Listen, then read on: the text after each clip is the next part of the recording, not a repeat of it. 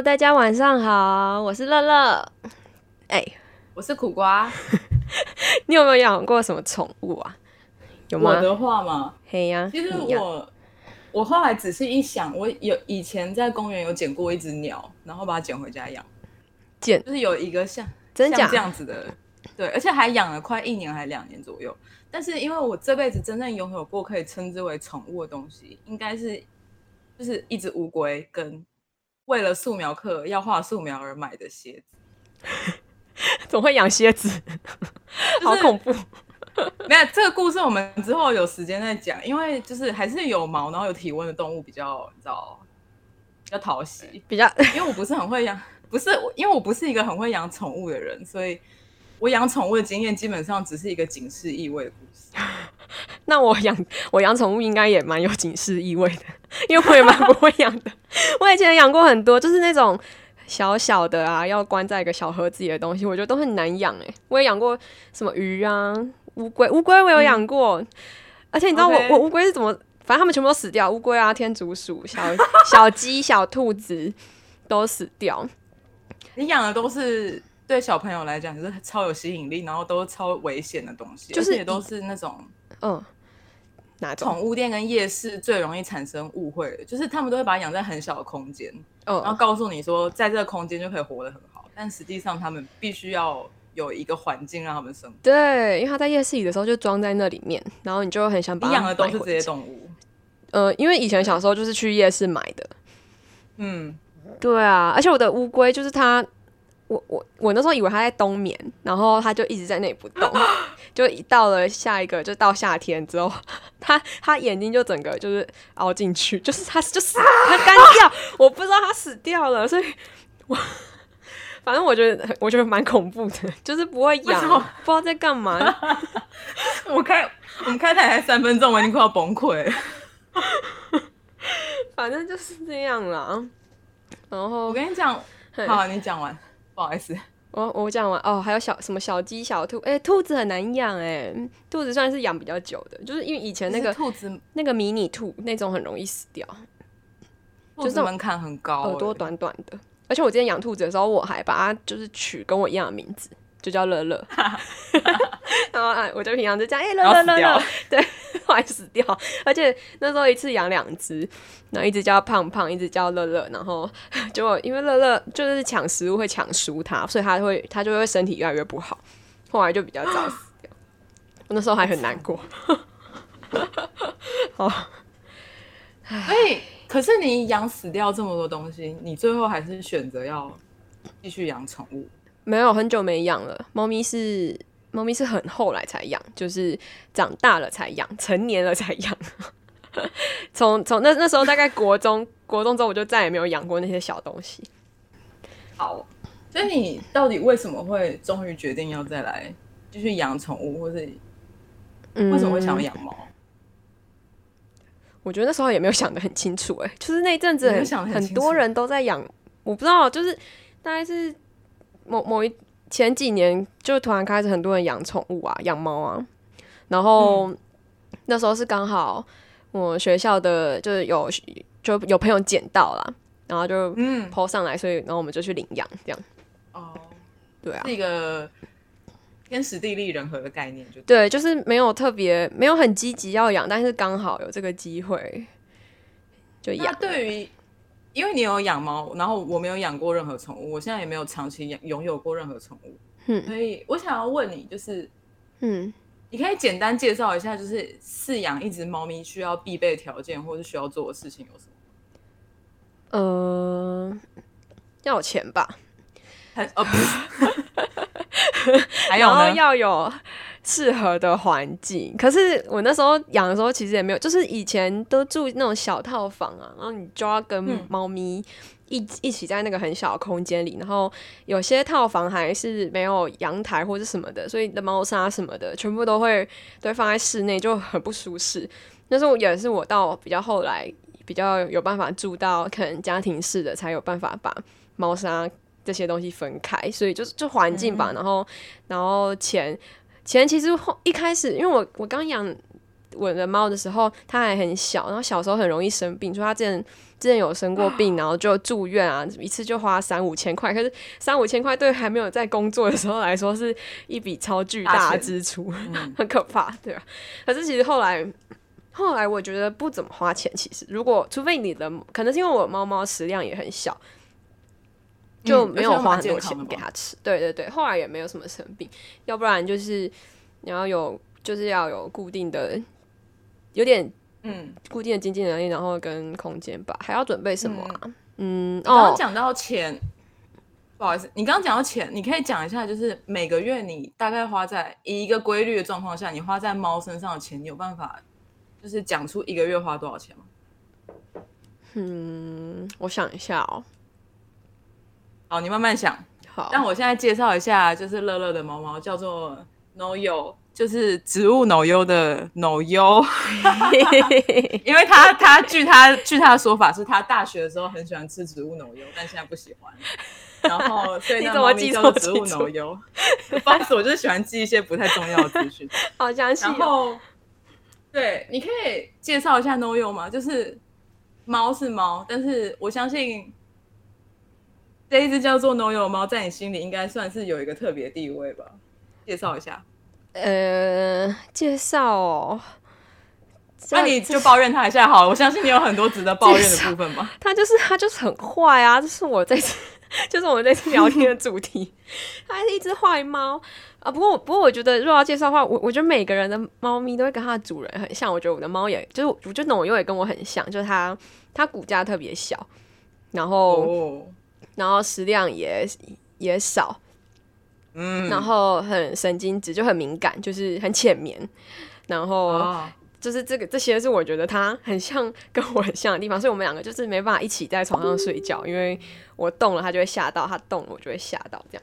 然后，呃，嗯，对他哦，还有什么介绍吗？那我我我干脆直接 来抱怨好了，你说抱怨大会。就是他，他我先说，嘿，你先，我先说，对于一个局外人来讲，No 友是一只很可爱的猫咪，就是一个别的妈妈看你的女儿的时候，就会觉得啊，她是个好孩子啊，真是的，怎么会这样讲呢？No 友，No 友对对别人来说是好孩子啊，因为他超级交际猫，就他很他很不怕不怕人，但他很不亲猫，所以呃我。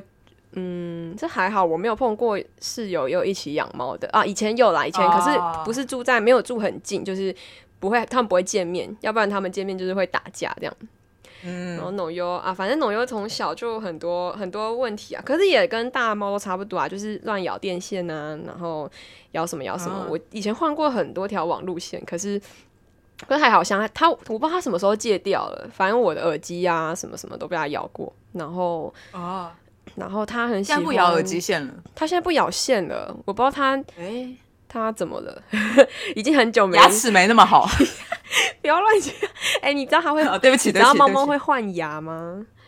我不知道会掉下来吗？对对，会掉在地上，就会有一个小小的，就是它在它牙 我忘记是几岁了。就有一天在地上就捡到它牙齿，就是很可爱。然后，然后它会，它很喜欢吃纸，哎，我不知道什么，它很喜欢，就是它会。它如果饿，然后我还没有喂它的话，它就会去把那个纸箱咬碎，然后在那边吃那些纸。然后如果我想问他吃纸会造成肠胃上的问题吗？嗯，我不知道他到底有没有真的吃进去，因为他他就是咬一咬，然后地上就有很多血血，他感觉就是嚼一嚼，然后也没有吞。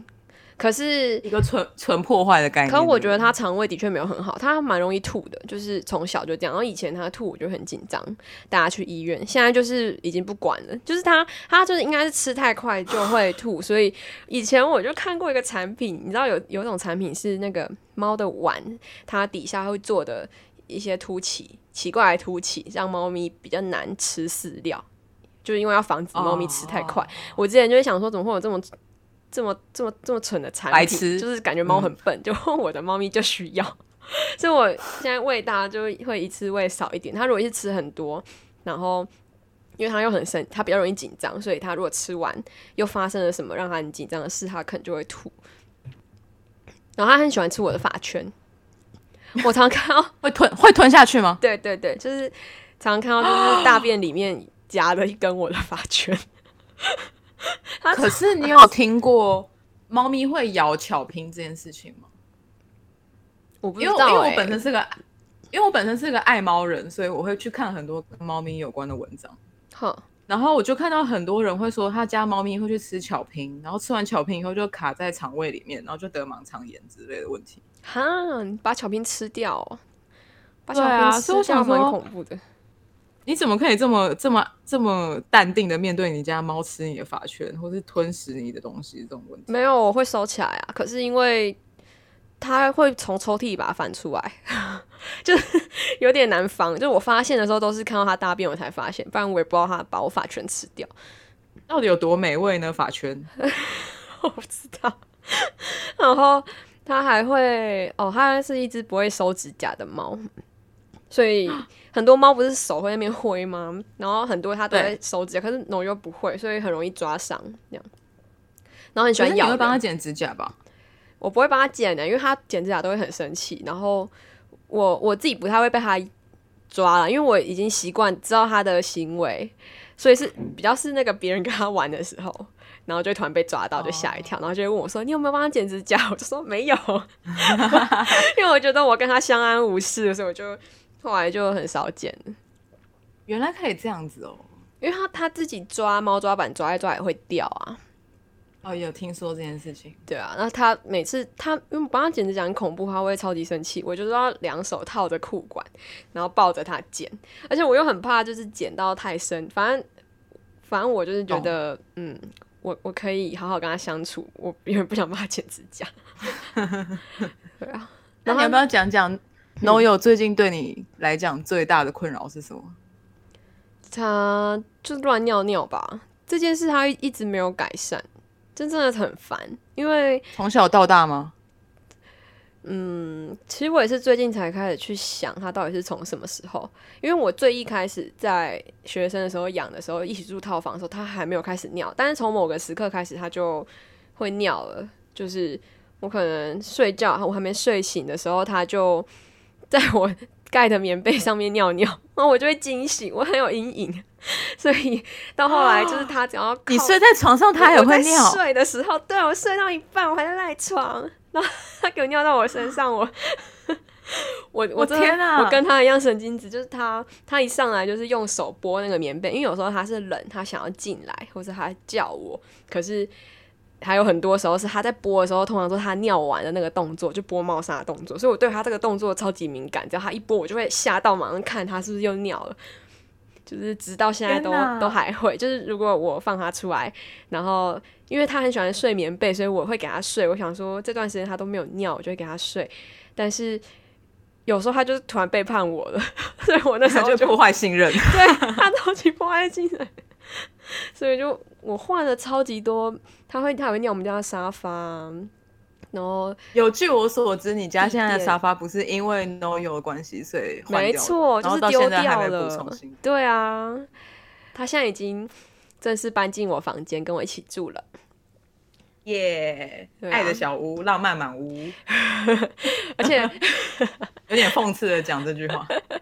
可是我我最近觉得跟他处的蛮好的，他现在都没有乱尿尿。我后来觉得就是哦可能、可能有一些他有一些事情让他很焦虑，所以他会反映在乱尿尿这件事情上。说不定他就是需要你的陪伴。嗯，对，也是有可能。对，真的，这个真的是 前面不是有讲到说养猫前要做什么准备吗？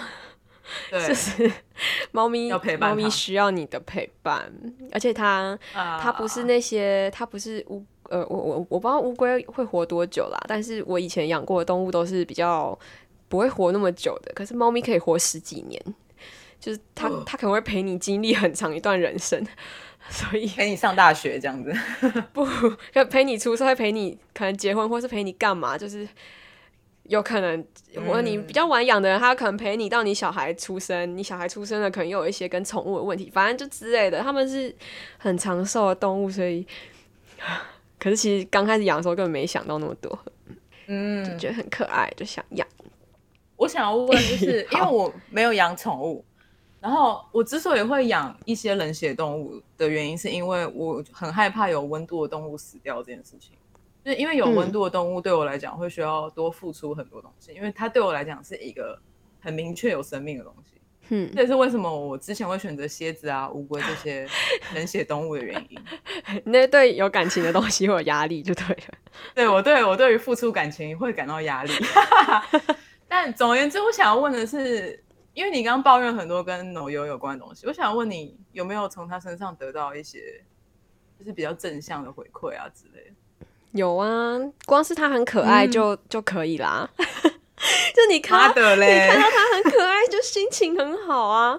就有时候，而且你的朋友应该是对 No 友是赞誉有加的状况吧？哦，对啊，我朋友都蛮爱 No 友的，因为他就很 social，他不会很多猫就是那种你绝对看不到它出现在你面前，可是因为 No 友很不怕生，嗯，所以大家就是是只好猫猫。对对对，朋友来，然后只要让它闻一下，他们就会自己爬到他们的脚上，所以很容易收服朋友。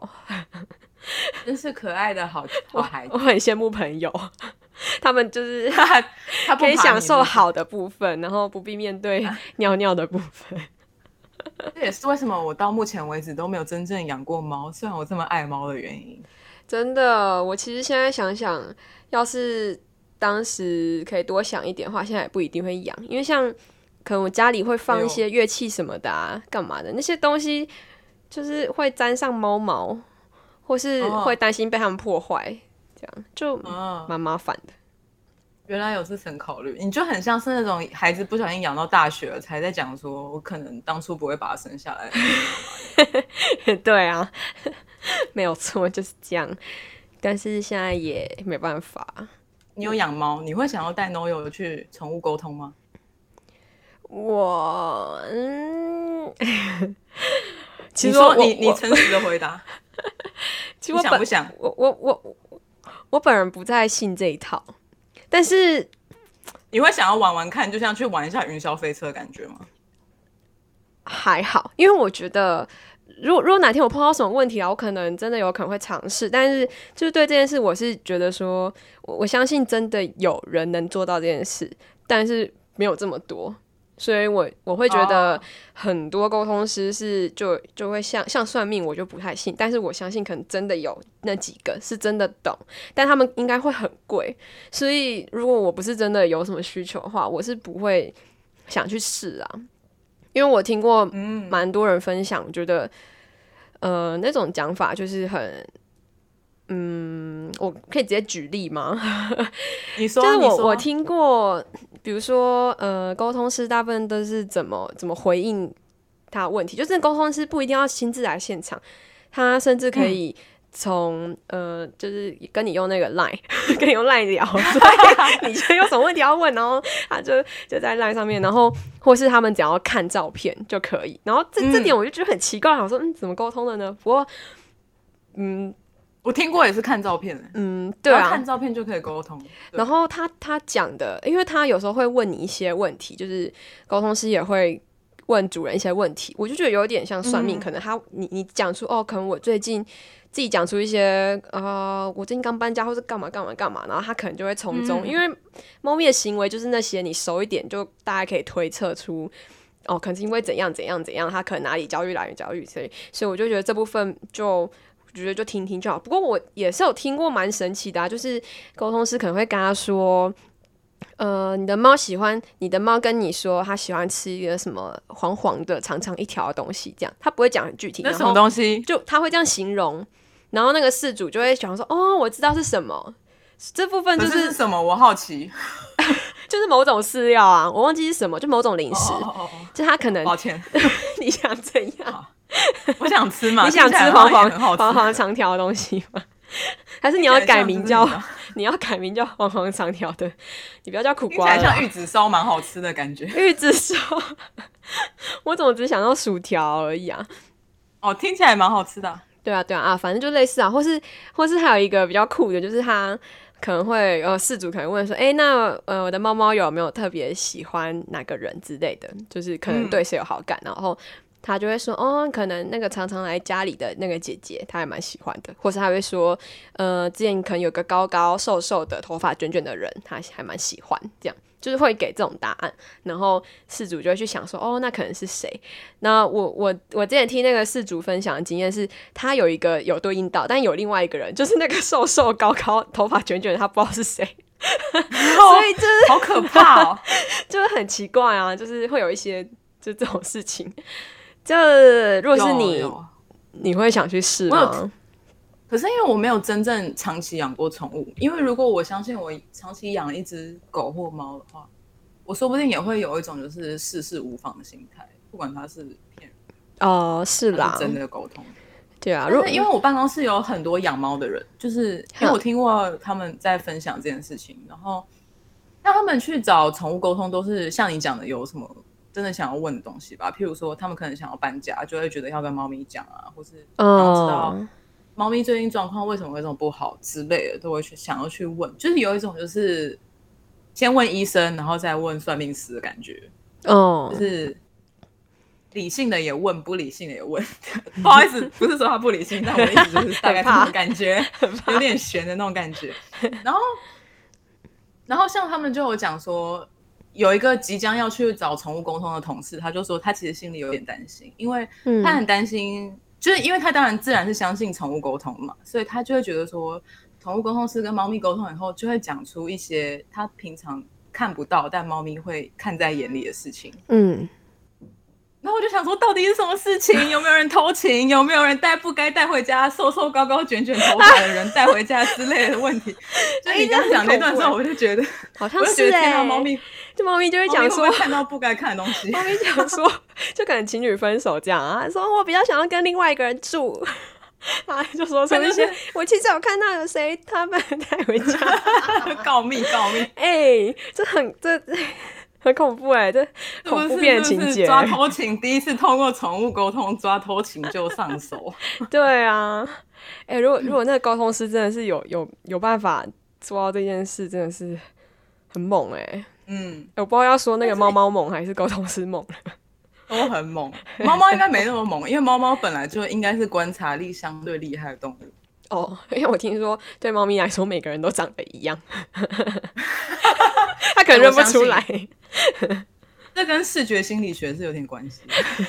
这我相信，你继续说。我相信他们应该是靠其他感感官去认知人的，所以什么头什么长得高高头发卷卷人，说不定根本就没有是人类的感觉。对，这个这个形容很奇怪，他可能要形容味道，我觉得比较合理，或者声音。我也觉得味道比较合理。嗯，就说啊，那个臭臭的人之类的，或是那个人手上有一些酒精的味道，那个人之类的。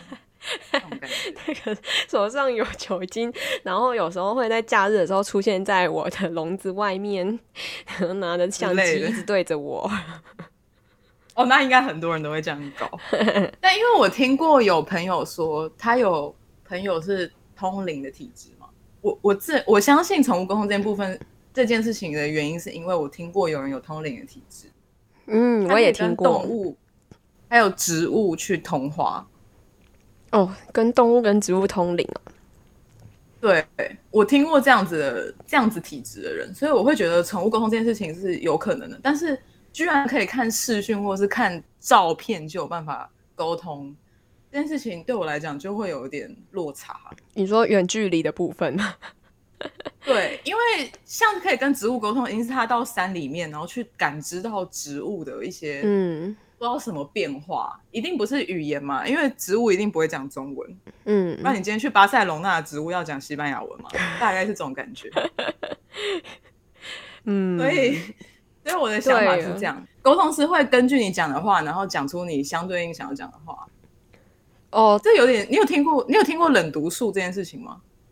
冷读没有？那是什么？就是它的英文是 cold reader，可是它的用用。应用通常是用在商业上，就譬如说，我今天是个业务，我讲话给你听，然后我从你的语言语汇里面，我讲一些你想听的话，然后我从你语汇里面再去读取你的信，就是去收取你的信任，然后再讲更多你想听的话，然后借此去推销我要要推销给你的东西，就是一种人工的数据收集的感觉。有一点就是他一边在收集你个人的资料，一边去透过他的文字去调出。他想要得到的资料，然后再透过这些资料再讲出想要听的话，最后达到他的目的。所以他们很多人认为宠物沟通或者是占卜之类的心理学，是因为冷毒术这样子东西的概念去处理的。哦，好像也蛮有道理的欸。就是如果你你处理的够快，你就会很准。对，对，如果你是一个非常厉害的一个，但是我觉得这就是一个骗术的概念。就是就是就是那个，对啊，就有点像请注意什么演我没有说算法的。对对对对，我没有说宠物沟通一定是骗人的，但是我是说，如果它是假的宠物沟通，它说不定是用这种方式在处理。嗯，就是啊、有分有分流派就对了，因为你学的是用哪一种方式沟通的。就是你是真通灵还是假通灵还是冷读术？对那你那你应该有学过关于心理测验这种东西的的，就是他心理测验或是网络星星象占，就是星座占卜这样子的东西，到底是怎么处理呢？嗯、你你你是你是问哪个部分？你说他怎么测的吗？因为他们通常都会给你一段模模棱两可的一个陈述的语调，是然后你就会觉得干好准。哦，你是说这种网络的心理测验呢？对对对对对，我觉得这种网络的心理测验就就是哦，反正我们我们在学的心理测验，其实跟那个网络的心理测验完全是两回事。我们学的测验比较像是那个什么那种什么呃，我一时也举不出，就是类似人格量表，比如说，然后有各式各样的那种哦，你们是有科学根据的那种东西的。不要这样讲，我只是比较严谨一点的在定那个题目还是干嘛的啊？网络上的心理测验的话你说那种星座分析嘛，还是什么的啊？我没有要站，等一下不要不要，我不要乱站，就是他会给你一个你是什么特质的人，你觉得这样，或是那种占卜的签师啊，我会，觉得，我觉得他就是就会没有写的很具体啊，就是因为你你在你感觉出来他没有很具体，你的想法不是觉得说干他很准，或者他有点说中点中我心里的哪一个柔软之处，你没有这样感觉，你反而我会觉得每他每一条都有可能有一个东西会让我觉得点中我，因为他就是、嗯。他就是写一个比较比较广泛的东西，然后很容易很容易戳中就对了，但也很不精嗯准，就是你你可以把它比喻到任何事情上面，所以就会变得很。很几乎就会觉得，大家就会觉得哦，好准，因为你总有一件事会被他，总有一件事的状态会被他描写到，因为他也没有写的很啊，很明确啊十件里面有一件这样子。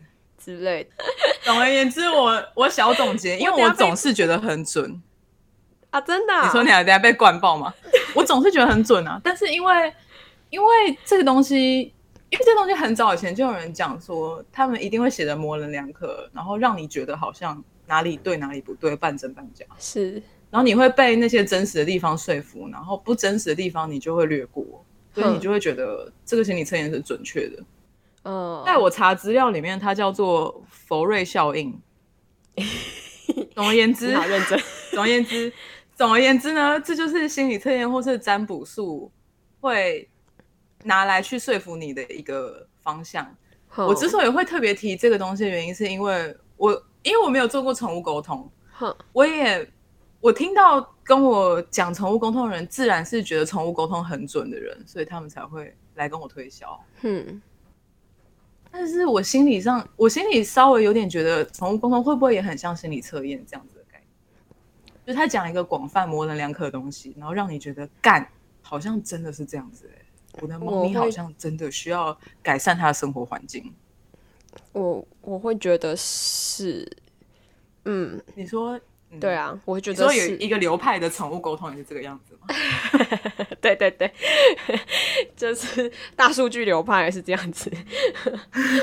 我觉得，对啊，我觉得跟宠物沟通跟嗯，因为我觉得很擅长宠物沟通师应该是蛮擅长行为治疗，他可能本身不会执行一些更更深入的行为治疗，就我们下一趴会聊。但是我觉得有点像，就是他们可能很很已经很了解某些行为可能是发生什么事情，然后就可以从从事主给的资讯里面去推，说那你的宠物可能怎么想。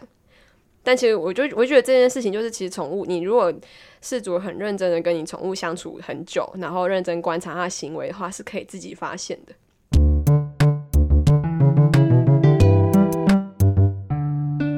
Hello，各位朋友，我是苦瓜，你正在收听的是周末夜 Podcast，谢谢你的收听。除了 Podcast，这也是个由苦瓜与乐乐在周六晚上 YouTube 直播的节目。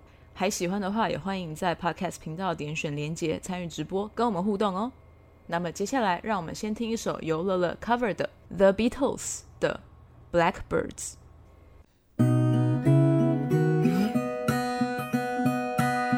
Blackbirds in the dead of night. Take these broken wings and learn to fly. All your life, you were only waiting for this moment to arise.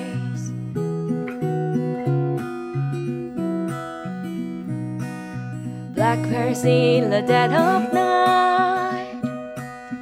Take the sunken eyes and learn to see all your life. You were only waiting for this moment to be free. Black Blackbird fly,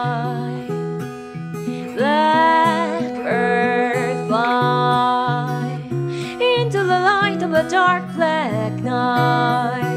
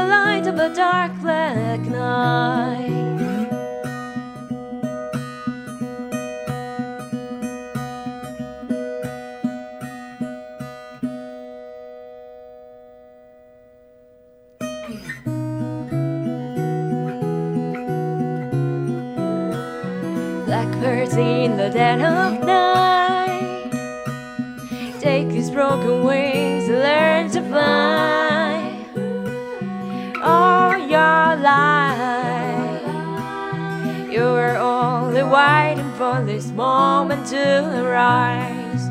You were only waiting for this moment to arise. You were only waiting for this moment to arise.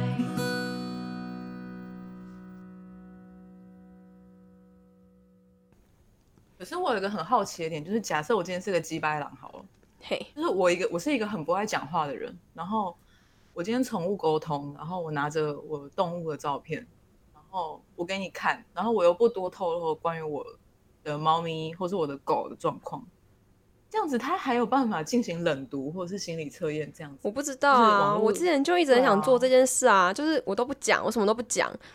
那可是就是、嗯这有些人就会说，这叫什么啊？呃，就心诚则灵的感觉吧。就是你你相信这件事，然后你愿意配合，然后你就会觉得它准。如果你不配合，你故意去测试你的宠物沟通师，然后最后得出来不准的话，人家就会说那是因为你你就是一开始就没有信任，对，或是你故意做一些有的没的，那结果当然不准。所以我觉得有点难，因为如果你真的去面对宠物沟通师，他问你问题，你总不能跟他说我不想告诉你吧？干你屁事啊！操！对呀、你总不跟他说你为什么要问这个？你可以直接跟我讲嘛。就是这些对话很难发生。如果你真的发生这种情境，那他应该会 蛮不爽你的。我想也是啊。所以我就觉得很很难，就测试到底就是我什么都不讲，沟通师可不可以直接告诉我，就是脑油在想什么这样？拜托你一定要去测试一下好不好？好想知道，我真的很想，因为因为你你可以啊，你付钱啊，你付钱我去请宠物。干，我不要一千八一个小时，超贵的。你跟我讲三小时，我这我这个月不用吃饭了，妈的！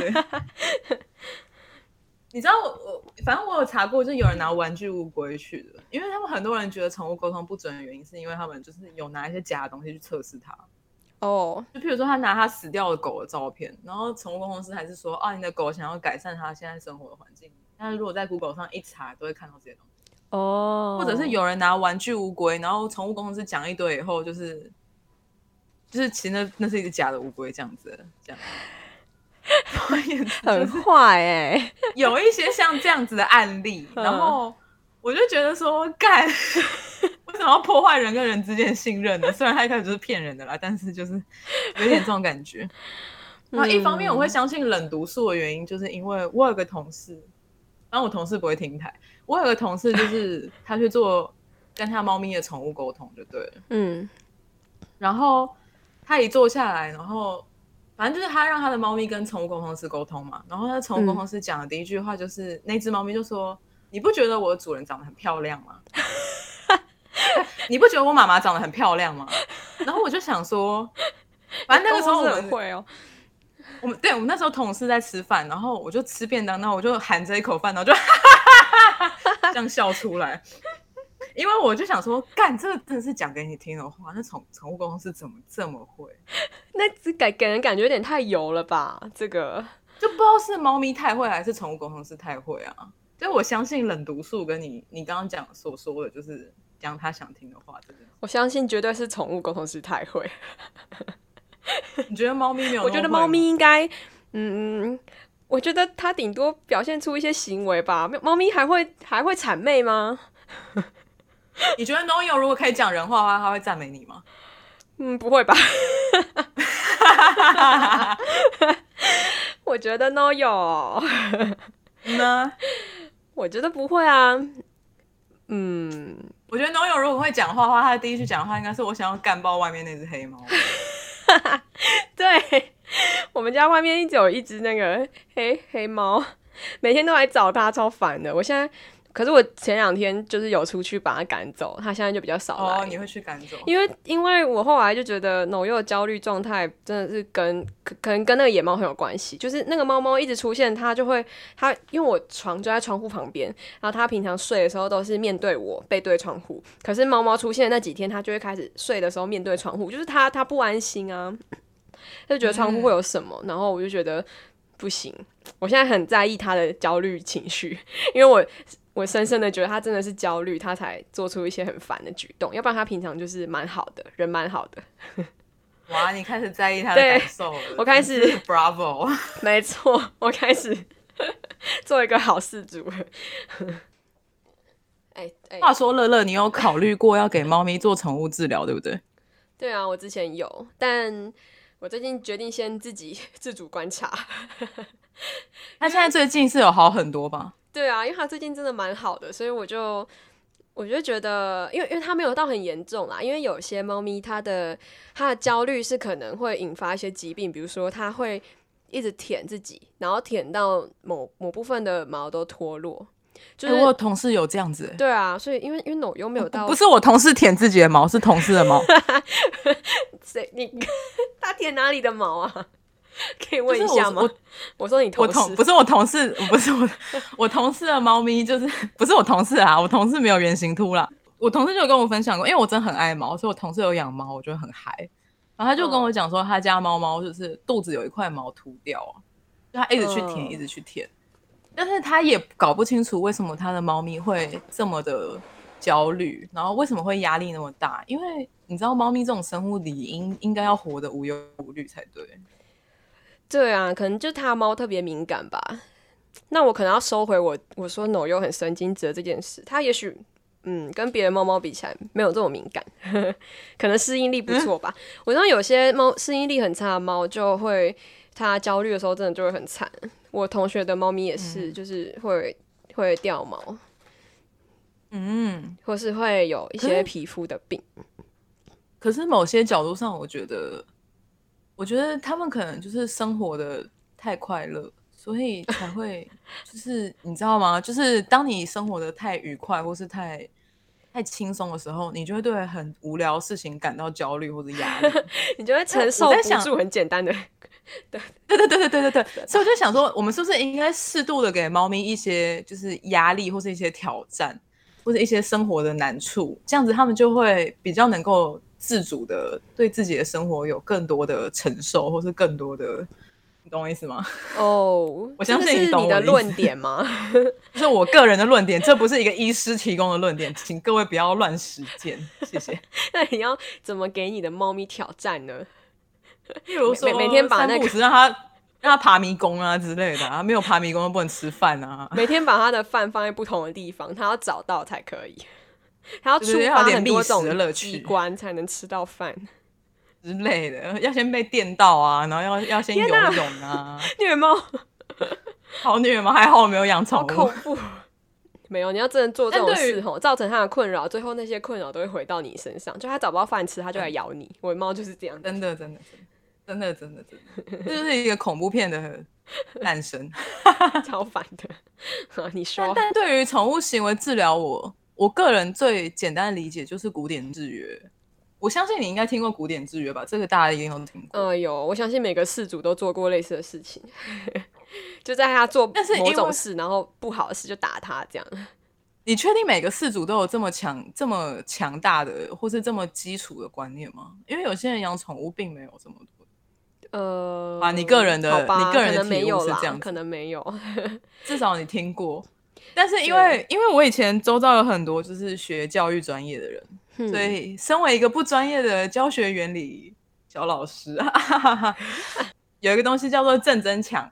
你有听过正增强吗？有的，正增强跟负增强，简言之就是正增强就是当你做好的事情的时候给予奖励，他以后就会一直做好的事情。嗯，负增强嗯就是做坏的事情给予处罚，对他以后就会减少做坏的事情。然后，所以对一个老师来讲，就是今天你的学生在上课的时候聊天，那你就把他叫到后面去罚站，他以后就会减少在上课聊天。今天你的学生，你给他，他今天考试考得好，你给他糖果吃，糖果就是正增强，他以后就会努力考试考得好。所以我有一些同学，他们以前就是你知道做报告的时候要有奖征答，他们就会说我们要不要准备一些正增强的部分，意思就是准备一些糖果，可以奖品可以发一下这样子的概念，你的同学对话好学术哦。就是一些乱七八糟的东西。但是但是因为你有考虑过做宠物行为治疗，你要不要？你有没有一些就是可以分享的？我还没有真的去做啦，但是一般的治疗，其实其实宠物行为治疗，我们都会觉得说是在治疗宠物的行为，但它其实是双向的，就是它它是同时治疗宠物跟饲主的行为，就是它在理清你们两个之间的互动出了什么问题，找到一些焦虑的来源，然后再去解决。所以，所以其实宠物行为治疗不是在治疗宠物而已，就是我觉得这应该是。饲主最对这件事需要的一个最最就一个前提吧，你至少要先理解这件事，因为很多人只是想改变，不想要你的宠物这么做了一些让你很烦的事，你只是想改变他，但其实 这是互相的事情，就是你没办法无痛的改变他的行为，因为他的行为被你影响，然后简言之，宠物行为治疗就是一种婚姻智商的概念嘛。对对对，它就是跟真的是跟就很像啦，很像，嗯、它是需要双向沟通，然后两方都需要妥协跟改变的一个东西。对啊，比如说比较常见的就是解决，主要是解决猫咪那个压力的问题嘛。就是我刚讲的那个乱尿尿，其实是很最常见的行为问题。那它通常都是因为猫咪可能有什么压力，然后那个行为那个医师可能会先去呃，先跟你跟照顾者了解说，哦，你其实猫咪对你来说是什么样的角色？比如说，嗯，呃，可能对，可能对有些事主来说，哦，是我想跟猫玩的时候，就会就会想要猫跟你玩，就会去烦它，去摸它。但是我很累的时候，就希望它不要吵，所以有可能它在吵，然后然后事主就会有一些惩罚的行为之类的。就是事主本身，假如是这样的话，那这样这样子其实会让猫咪产生困惑，因为它根本不知道你在干嘛。就他不想被打扰天的时候，你这个来打扰真的是它，这样啊，他在叫的时候，你又不知道他要干嘛，然后可能就因为你的心情，所以他有时候有被惩罚，有时候你没有惩罚他，有时候你觉得他叫很可爱啊，超可爱，然后一直发小爱心这样，然后有时候你很累，你就打他，他就会很困惑。就这个，我觉得这是最常见的吧。然后，嗯，对啊，然后就是正负增强时间给的很不很很没有逻辑，很不严谨，。对，然后对，那个还有就是，通常呃，有时候不止一个事主，然后每个事主的态度不一样。就有些人很喜欢跟猫玩，有些人很很不喜欢，会怕，或是干嘛，或是比较容易生气，比较容易骂惩罚猫咪，或是怎么样的，就也会让猫咪很困惑。等等等等，我想要问，不止一个事主的状况是，譬如说像你有室友，然后你们一起饲养一只猫咪对啊之类，或是你跟很多很多就是情侣一起养猫啊，然后可能就是哦讲好说哦，现在要来改善它尿尿的问题还是干嘛的，然后它然后但标准又不一致，对标准不一。致，然后有时候有做，有时候没做，就会很难很难就是这样改变。猫猫的这就是爸爸妈妈养一个小孩，然后又没有养好的感觉。对啊，而且因为小孩会渐渐的懂事嘛，会理解。可是猫咪嗯，它不会，它听不懂你说什么，所以你就你的行为就要很一致，它才感觉得到。我觉得这是很、嗯，比较难的地方，因为可能小孩长大了会理解，照顾者也有心情状态不好的时候，可是猫咪无法理解这件事情。养猫更不容易。你怎么讲起来有一种这种结论的感觉啊？还是去生个小孩好了，是不是？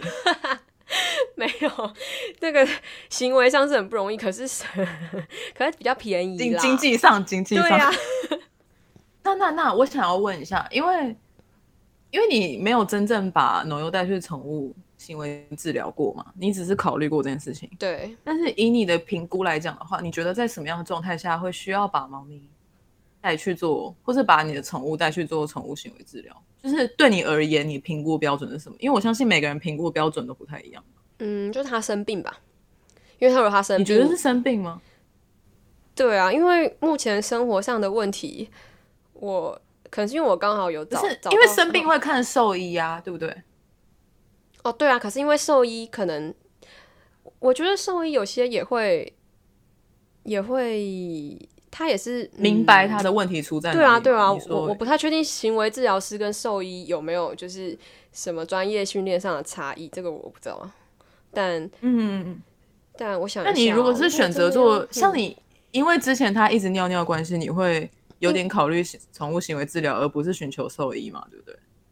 对，因为他没有什么健康上的问题，但是嗯，但是我快被他心理压力，快被他搞到崩溃，我就无法 快无法跟他相处，就会很烦的时候，我就会可能会考虑，因为那就是包含我的行为可能有问题，我们才会变那样。啊，对啊。总而言之，是你你在判断你的行为影响到他的状况下，你可能会考虑这这个这一条路径的意思。对啊，因为可能我身边养猫的人很多吧，大家都会说哦一定是有原因的，就是现在对这件事已经比较可以可以理解，就是比较不会想要用一些很简单的惩罚或奖赏的方式去改变一些问题，因为会知道那些嗯其实没有什么用，他不知道他为什么被惩罚，也不知道为什么被奖赏。哇，真的成熟大人的相处模式哎、也没有那么成熟了，只是最近是最近跟他就是 磨合的蛮好的。因为我们在我们认知里面，我们都会觉得猫咪是已经是很独立的一种动物了。那你就算不怎么鸟它，它都可以自己过得很好。可能每只猫帮不一样吧。我之前就一直很想，就是要找一只小猫来陪它，可是觉得太恐怖不行，因为它很不亲猫，所以会担哦心它不接受。虽然有人说小猫比较有机会，但是小猫又是一个二十年呐、还是十五年，就是你一养就是又延长你要养猫的人生，我就有点害怕。真的。对啊，但是说到亲不亲猫这件事情，而且因为我们刚好在讲宠物行为治疗嘛，嗯，因为你你有看过以前 TLC 就是旅游生活频道有一部片子叫做，就他有一个节目叫做《管教恶猫日记我没有看你，知道这个东西吗？我没看过你。没有看过？但是反正我一直因为那是我很小的时候看的片的、嗯的节目，嗯因为我现在都在看就是我的梦幻婚纱跟那个奥利弗的厨房之类的这些东西，你在看那个？那个很好看。总而言之，就是 这是下一个 podcast 的主题，如果有人有兴趣的话。总而言之，就是管恶猫管教日记。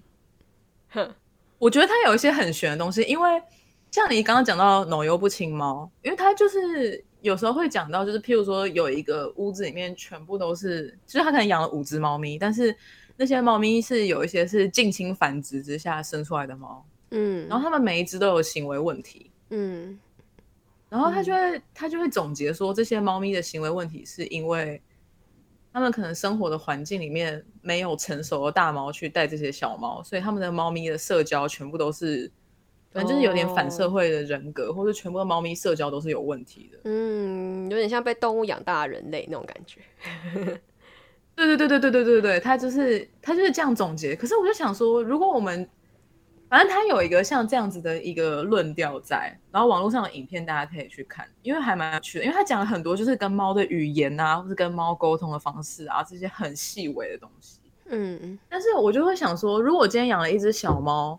难道我把它养大以后，它就会不知道怎么去当一只猫吗？它还是有一些本能，本来就会的吧。本能的行为，但是，嗯，所以，所以意思就是说，今天如果它只是一只我从小养到养到大的猫，它就没有问题。可是它今天如果有需要跟一只以上的猫做社交行为的时候，就会出问题的意思。嗯，好像是这样哦。我有听过这样，就是可能就是像农友这样，以前没有跟没有同才可以相处的猫咪，比较容易不亲别的猫。我也是有听过这种说法。哦。对吧？好神秘的，我觉得也是蛮合理的啦，也是有可能，因为他就是没有很少接触，他就觉得那东西很可怕，就觉得的确是因为我们作为人类没有跟其他人接触的时候，我们也会变得有点怪怪 的。宅在家三十天之后不会讲话，一时语塞，因为那就是我人生的写照，不好意思。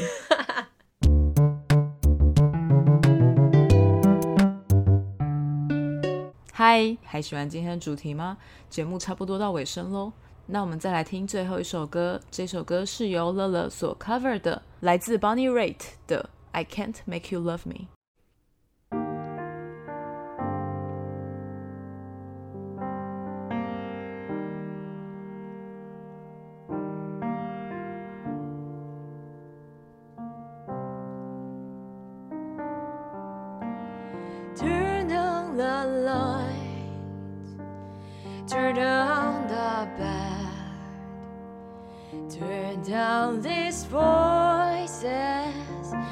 Inside my head. Lay down with me. Tell me no lies.